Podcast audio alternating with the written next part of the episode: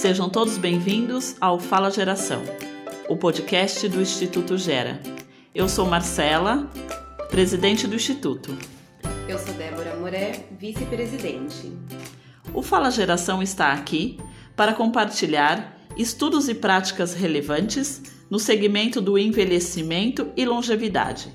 E vamos trazer para as nossas conversas grandes referências no assunto.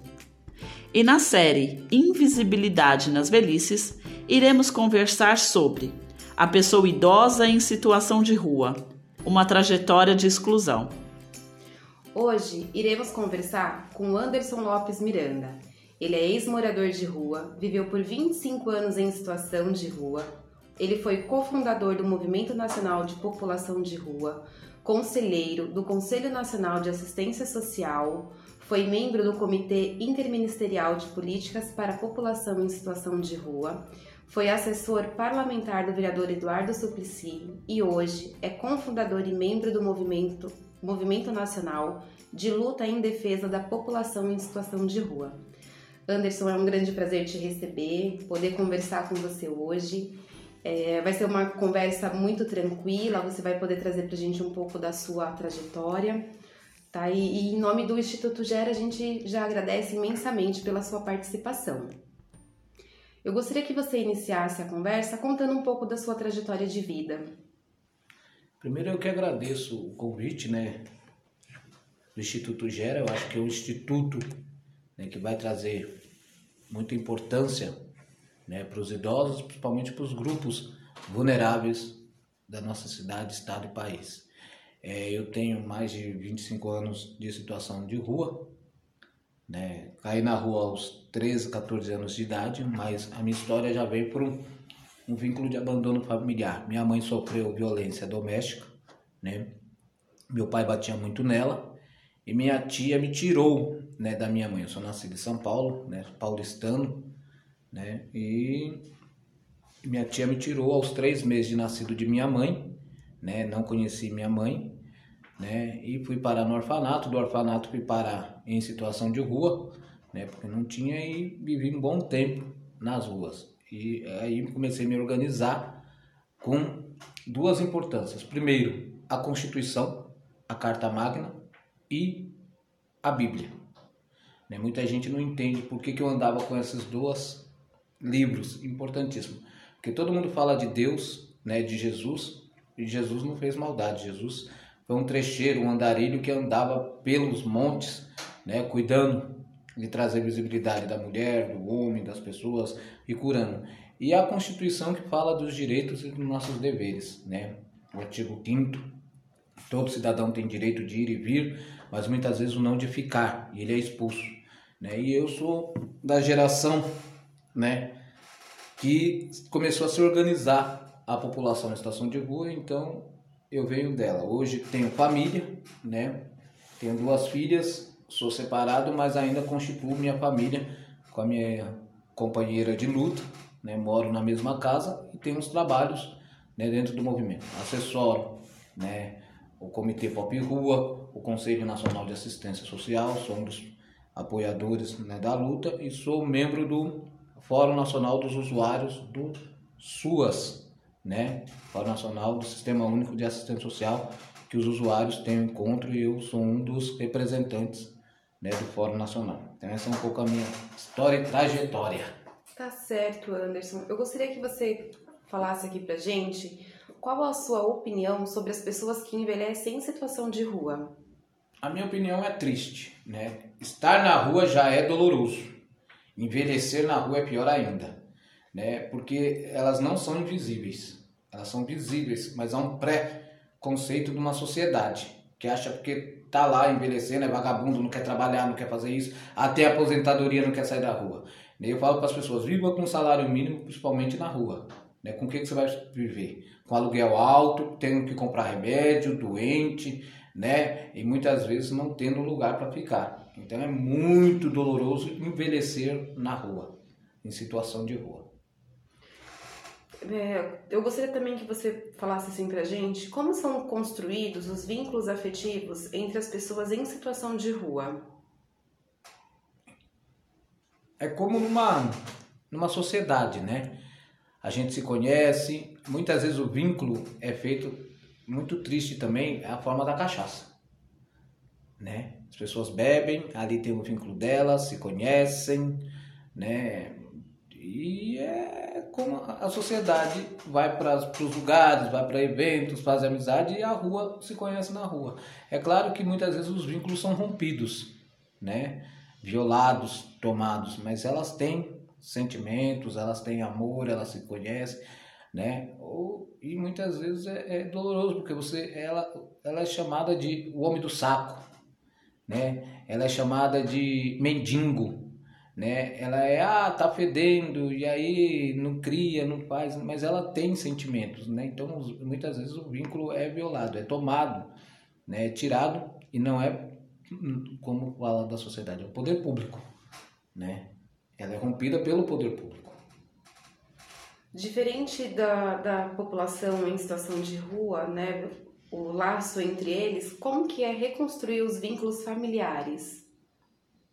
É difícil né? Porque muitas vezes você fala, ah, volta de volta para casa, volta para sua família, e ela perdeu tudo isso. Então, ela, muitas vezes você constrói de uma outra maneira. Você conhece uma outra pessoa, você tem filhos, né? E, e aquilo você perde. Então, assim, né? É difícil, é muito difícil falar reconstrução dos vínculos familiares. Né? Se você saiu de casa porque alguma coisa te tirou, você ficou desempregado, seus pais já morreram. Eu conheço pessoas que têm 30 anos que não, não voltam mais para casa, que perderam seus vínculos familiares. E elas teve que construir outros. Né? Eu falo muito do que aconteceu comigo. Né? Eu perdi o meu vínculo familiar aos três meses de nascido. É, faz agora que eu conheci minha família, com 45 anos de idade. Mas assim, é, meus irmãos vivem de um lado, minha mãe vive de um outro e eu vivo com as minhas filhas né? Então, assim, não, não adianta você falar que eu vou viver com a minha mãe, eu vou voltar a... Não vai viver mais, né? Porque a minha educação e cultura são completamente diferentes, né? Então, você pode refazer e falar, olha, sua família vai lá e aquela, mas nunca retomar os familiares, principalmente de quem está na rua. Hoje, né? então, você tem esse contato com, com a sua mãe? Sim. Faz um ano agora, né?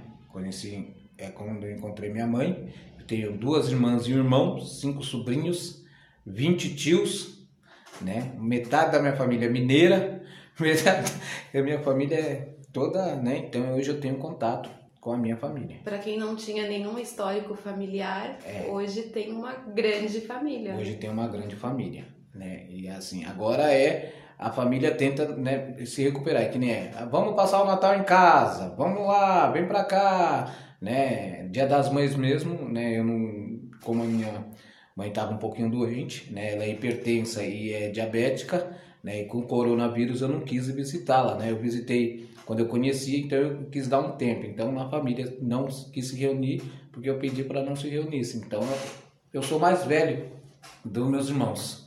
Né? Eu tenho 45, minha irmã tem 20, 31, outro tem 32, né? Então eu sou mais velho de todos os meus irmãos. E Borogodó. Anderson, qual a importância do Movimento Nacional de Luta em Defesa da População em Situação de Rua? A importância do movimento é lutar por políticas públicas e por visibilidade para a população em situação de rua. Não importa qual seja a sua idade, do zero até né, as suas últimas suspiros. Nossa, é lutar que, que os governos olhem para essa população, não é a sociedade. A sociedade só cria preconceito se o governo não olhar, não criar campanha, não fazer campanha, não cuidar dela. E o papel do movimento é não tirar da rua, é fazer com que a política pública aconteça e eles tirem ela da rua.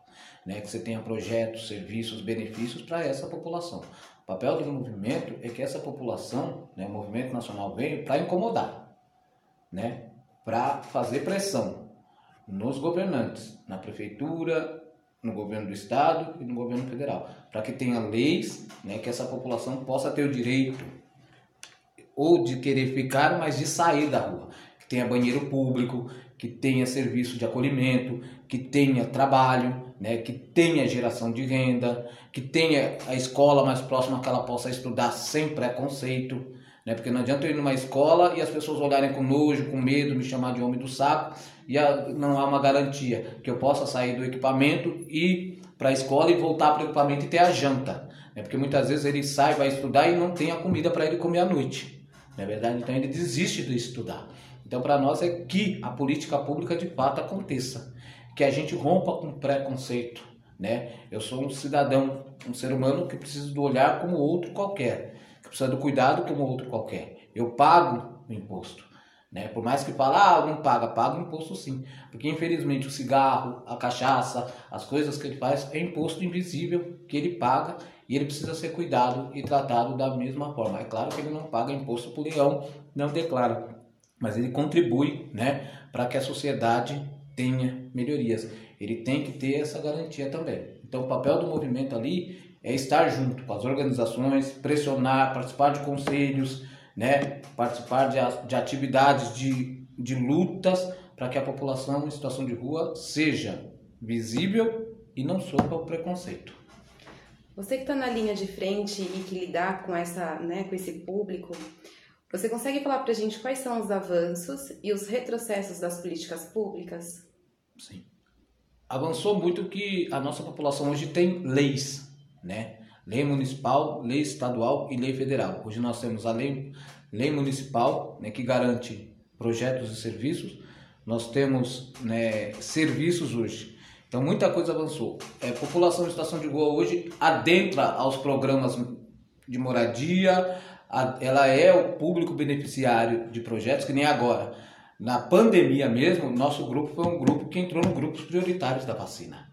Né? Hoje nós temos programas, projetos de saúde, como consultório na rua para a população em situação de rua.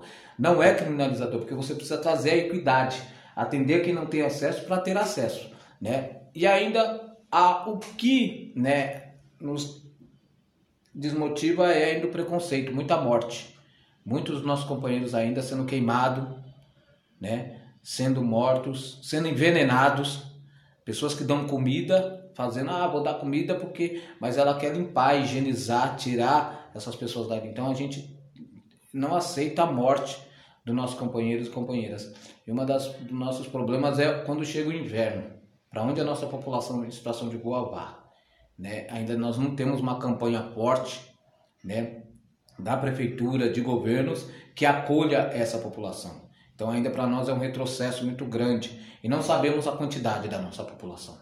Essa população ainda não é recenseada pelo censo do IBGE. Ela não é, ela não entra ainda dentro dos censos do IBGE. Você conta gado, você conta cachorro, você conta gado, você conta domicílio, mas você não, não conta pessoas que estão, né, no cemitério, em marquises, em malocas, porque ainda ela não é um público visível para a gestão.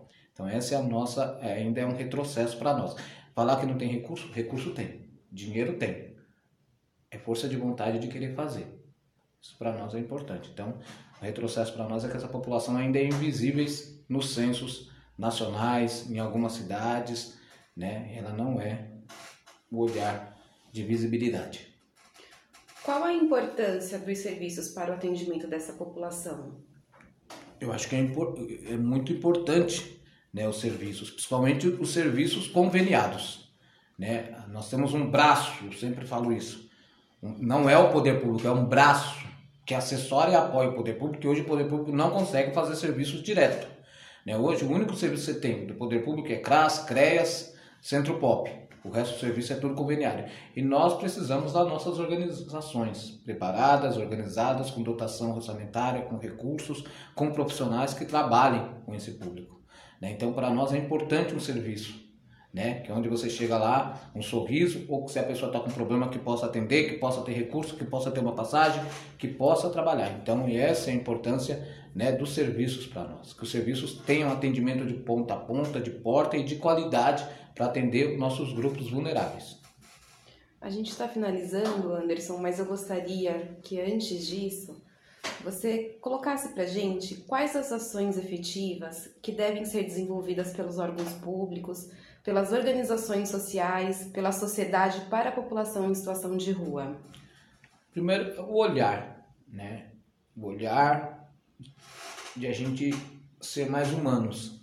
A utopia existe, Né? Eu sou utópico, eu acredito que quando o dia da Páscoa nascer, quando o sol da esperança brilhar, eu vou cantar. Né? E eu acho que o poder público tem que fazer muito mais. Né? E a nossa população hoje ela, ainda ela não tem esse atendimento. Hoje você vê pessoas morrendo na rua, né? idosos e crianças e mulheres passando fome, né? Você não tem um kit higiene, né? Então o poder público precisa atender, trabalhar, olhar, né? E eu, eu tenho esperança, e a esperança é a última que morre, né? E eu acredito muito, muito, né? Que pessoas, que governantes se derem as mãos e não largarem, irão fazer muitas coisas juntas e boas. Né? Então, para nós, a importância de se, a união. Né? Muita gente briga, ah, a união é açúcar. Não, a união faz a força. E a força é que faz a luta, e principalmente agora, é no momento difícil, onde a gente está vendo mais de 50 mil pessoas nas capitais, nas cidades aumentando, onde a gente está vendo as pessoas mais individualista e menos socialista, né? E nós temos que dar as mãos e se unir. Então eu acho que essa é a importância. Cobrar do senhor prefeito, dos senhores vereadores, dos senhores secretários, dos senhores deputados, né? melhorias de políticas públicas né, onde as, as portas, as escolas não estão funcionando, que esteja aberta para acolher essa população, né, que os poços possam ter lugar para se tomar banho, para se cuidar, um sabonete, né, que as pessoas possam olhar, né, que tenha mais bom pratos, restaurantes populares para se comer. É isso que eu acredito. Perfeito. Anderson, é, sobre a questão das campanhas que são feitas agora, inclusive no, no inverno, né, que nós estamos é, no inverno, né? Nós ficamos na semana passada, infelizmente, 12 pessoas em situação de rua faleceram por conta do inverno. É, eu queria que, que você falasse um pouquinho sobre essa questão da importância das campanhas que são feitas. Você acha que, que, que é suficiente? Você acha que, que é uma a, a, campanha faz com que de fato a pessoa seja atendida na, na, na rua, né? As pessoas estão em situação de rua que de fato sejam atendidas nas suas necessidades, é, é, é isso que, que a gente quer dizer. Eu gostaria que você falasse um pouquinho sobre a importância das campanhas. Eu acredito que quando você faz campanha que é uma lacuna, né? Alguma coisa está falhando aí que essas pessoas não estão sendo atendidas. E as campanhas elas vêm para suprir essas necessidades. Né? Então acho que eu sou muito favorável, sempre fiz campanha do agasalho, campanha da alimentação, né? Sempre apoiei o Betinho de Souza, né? Fome zero. Né? Eu acho que as pessoas precisam acreditar nessa campanha. Quando o governo faz campanha, isso é politicagem. Quando a sociedade faz campanha, é porque o governo se omitiu. O governo falhou. Então acho que a gente tem que acreditar sim nas campanhas, principalmente agora no inverno. Né? Se você não usa um agasalho, não é pegar, ah, porque está rasgado eu vou doar. Não, doe aquele agasalho, ou compre uma touca, uma luva, ou compre coisas entregue às entidades para doar essa população. Né? Essa população precisa. É a mesma coisa de comida. Hoje nós estamos vendo muitas pessoas passando fome por causa da pandemia. O desemprego está muito grande. Então, junte arroz, feijão, sal, óleo, né? E doe a essas entidades para poder doar a uma família que está precisando muito né, que precisa comer, que precisa se alimentar ou que precisa se cobrir do frio. Né? Nós tivemos mais de 12 óbitos na cidade de São Paulo, imagine no, no sul, né? onde essas pessoas vivem. Então, para nós é importante quando você pega um agasalho e coloque ali numa árvore para uma pessoa passar e pegar. Não vai molhar. Aquele agasalho a pessoa na rua vai passar, vai pegar e ela não vai vender porque ela está passando frio. Né? Ou ela está passando fome. Então é importantíssimo para nós. Eu apoio 100% gênero no lugar, todas as campanhas que as nossas organizações, que a sociedade faz, né? Dê futuro, mas dê dinheiro também para fortalecer as campanhas, né? Marketing, trabalho, organização, para que as pessoas saibam que ali, né, tem uma entidade que está fazendo um trabalho, né, que está matando fome e que está tirando as pessoas do frio. É isso que eu acho que é importante. Campanha tem que acontecer sim. Se o governo estivesse fazendo todo o seu papel, não precisaríamos que a sociedade se mobilizasse, né, ou se organizasse, se mobilizasse para que as pessoas né, não saiam da sua casa, não morra de frio, não morra de fome e não estaria aí pedindo pelo amor de Deus. Então, vamos apoiar as campanhas da nossa sociedade. Maravilha, Anderson. Olha, em nome do Instituto Gera, mais uma vez, queremos agradecer a sua presença aqui com a gente. Queremos agradecer é, o seu, a sua disponibilidade em estar com a gente, de contar a sua história enriquecedora e de trabalhar nesse movimento nacional é, da pessoa em situação de rua, que é fundamental. Nós estamos à disposição sempre que você precisar, nas campanhas, no movimento, nas ações. É o nosso papel como cidadão, é o nosso papel como organização social e de fato, mais uma vez, a gente quer agradecer e, e dizer para você que a sua história é inspiradora e que vamos combater aí, vamos diminuir essa invisibilidade das pessoas em situação de rua e bem como você disse, o preconceito que, que as pessoas em situação de rua vivem é muito grande. Talvez tenha sido é maior do que a invisibilidade. Então chegou a hora da, da sociedade ter um olhar humano para as pessoas em situação de rua e é o nosso dever, é o nosso papel é, contribuir para, para essa invisibilidade, para diminuir a invisibilidade. Mais uma vez, muito obrigada e seja sempre muito bem-vindo ao nosso Instituto. Eu que agradeço e tem uma frase que eu gosto muito, que é Eu acredito que o mundo será melhor. Desde que o menor que padece acreditar no menor. Eu acho que é isso que vocês estão fazendo. Acreditando no menor para ele poder reerguer e acreditar no outro menor. Né? Então, nosso papel é isso. É eu sair da rua, mas a rua ainda não saiu de mim.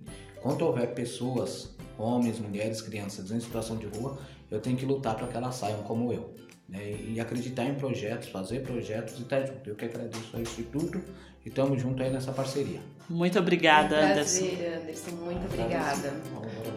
Muito obrigada e até a próxima.